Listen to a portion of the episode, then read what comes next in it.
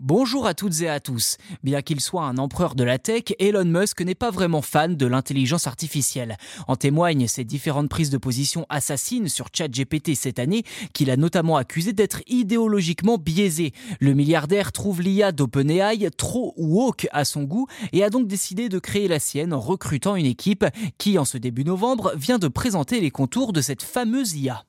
Avant de poursuivre, il est important de se souvenir que X.com, anciennement Twitter, avait subi des restrictions de lecture cet été. Elon Musk disait vouloir combattre l'utilisation illégale des données de son réseau par des développeurs d'IA générative en gardant ces données pour lui-même, visiblement. Ainsi, Grok, la toute nouvelle IA d'Elon Musk, sera la seule à être connectée en direct aux données qui s'accumulent sur le réseau social. Je cite, Grok dispose d'un accès en temps réel aux informations via la plateforme X, ce qui constitue un avantage considérable par rapport à d'autres modèles. Fin de citation. Elon Musk explique que l'IA devrait se démarquer de la concurrence par son ton empreint d'humour et de sarcasme, au point même de répondre aux demandes sensibles. Sur ce point, le milliardaire n'a pas donné davantage de détails.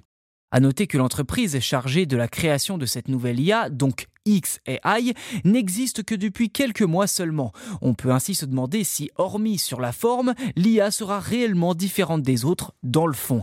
Si vous avez envie de tester le fameux chatbot Grok, eh bien sachez que dès qu'il sortira en phase bêta prochainement, eh bien il sera disponible à tous les abonnés X Premium Plus d'après Elon Musk.